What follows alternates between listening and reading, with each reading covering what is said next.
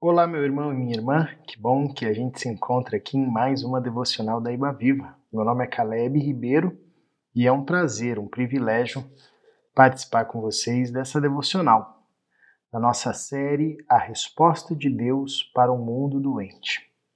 E hoje nós conversaremos a partir do texto de Mateus, capítulo 14, do verso 13 até o verso 16. Eu convido você a ler depois toda essa história que vai até o versículo 21, uma história bem conhecida, onde nós temos aqui o milagre da multiplicação dos pães e dos peixes. Mas eu quero me ater até o verso 16 e destacar uma fala importante de Jesus. O texto diz assim, Mateus 14, a partir do verso 13: Ouvindo o que havia ocorrido, Jesus retirou-se de barco em particular para um lugar deserto. As multidões, ao ouvirem falar disso, saíram das cidades e o seguiram a pé. Quando Jesus saiu do barco e viu tão grande multidão, teve compaixão deles e curou os seus doentes. Ao cair da tarde, os discípulos aproximaram-se dele e disseram: Este é um lugar deserto e já está ficando tarde. Manda embora a multidão para que possam ir aos povoados comprar comida. Respondeu Jesus: Eles não precisam ir.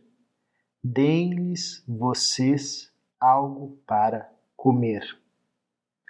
Bom, segue-se a história e nós conhecemos o desfecho dessa história, onde Jesus alimenta uma multidão de mais de 5 mil homens, ah, sem contar mulheres e crianças, como era o costume da época, com cinco pães e dois peixes, e dois peixinhos. E ainda sobra ah, pão e peixe. Jesus ele se retira, o texto começa sinalizando esse movimento de Jesus, onde ele procura um lugar deserto para ele conseguir de alguma forma processar algumas alguns acontecimentos nesse contexto e sem dúvida o maior deles foi a morte de João Batista, seu primo. Interessante que Jesus busca esse lugar deserto Porém, quando as multidões descobriram o itinerário de Jesus, onde é que Jesus estava indo, elas saíram das cidades e seguiram a pé. É interessante como o ministério de Jesus sempre se deu a partir desse movimento da multidão que ia atrás de Jesus.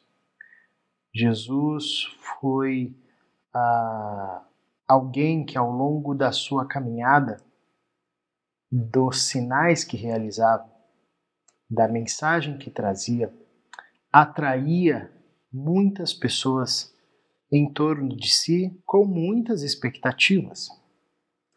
E aqui não é diferente. Quando elas descobriram para onde Jesus estava indo, as multidões fizeram questão de segui-lo do jeito que dava, foram a pé atrás de Jesus.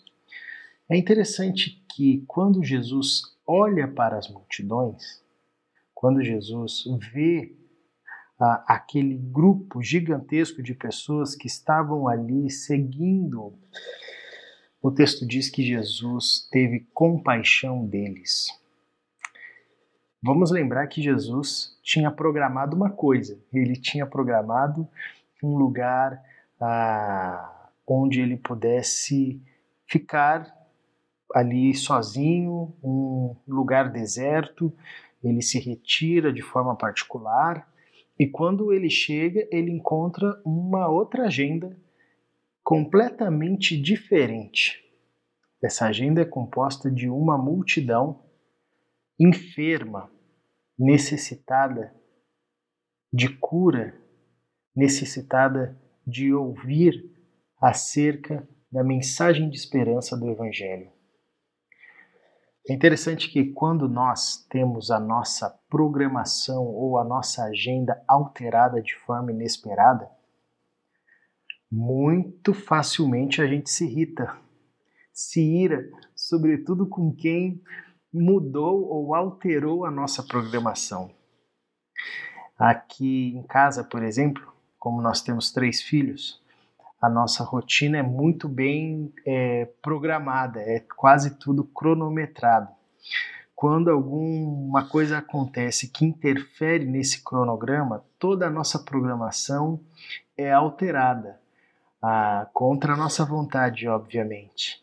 Quando, por exemplo, um dos meninos adoece, toda a nossa rotina tem que ser reajustada. Reajustada, isso sem dúvida ah, gera muitos transtornos. Agora eu fico imaginando Jesus encontrando uma outra agenda completamente diferente da sua. E com uma multidão uh, com muitas demandas. A princípio, na perspectiva humana, numa perspectiva como a nossa, uh, seria comum sentir-se irado ou até mesmo falar: Poxa, gente, eu não consigo ter um minuto de descanso. Mas a reação de Jesus é sempre surpreendente. Jesus, ele vê essa multidão que interfere em certo sentido na sua agenda e na sua programação, ele vê essa multidão não como intrusos, mas ele vê essa multidão como pessoas necessitadas de atenção, de cura, de compaixão. É muito interessante comparar esse movimento de Jesus ao movimento dos discípulos ah, logo no verso 15. Porque quando começou a cair, ao cair da tarde, os discípulos se aproximaram de Jesus e falaram: Jesus, a gente tem um, um baita de um problema aqui. Esse lugar é deserto, tá ficando tarde, essa multidão tá aqui, o Senhor continua dando atenção para essa multidão, é demanda que não acaba mais e tá surgindo uma outra demanda aqui agora que é como que esse povo vai comer? Como é que nós vamos providenciar comida para essa multidão de gente? Não tem nem jeito. É, então, Senhor, manda esse povo embora. Jesus, diante de uma multidão que interrompe, em certo sentido, a sua programação, Jesus tem um olhar de compaixão.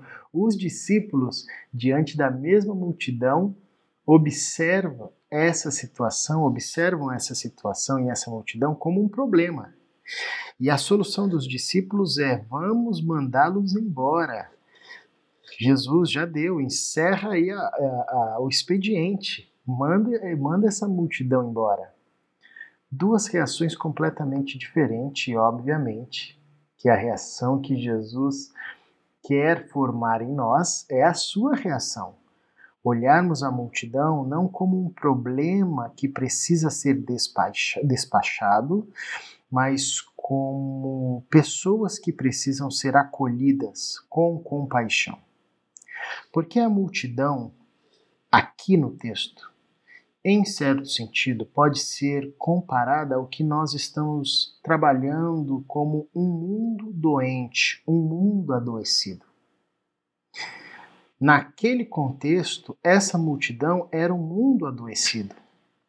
E é possível que nós tenhamos uma postura diante do mundo adoecido como a postura que os discípulos tiveram aqui, de ver isso como um problema e querer nos afastar ou nos isentar desse problema, dizendo: Meu, manda esse mundo, manda essas pessoas embora para fora, não tem nada a ver com a gente, a gente não dá conta de resolver esse problema.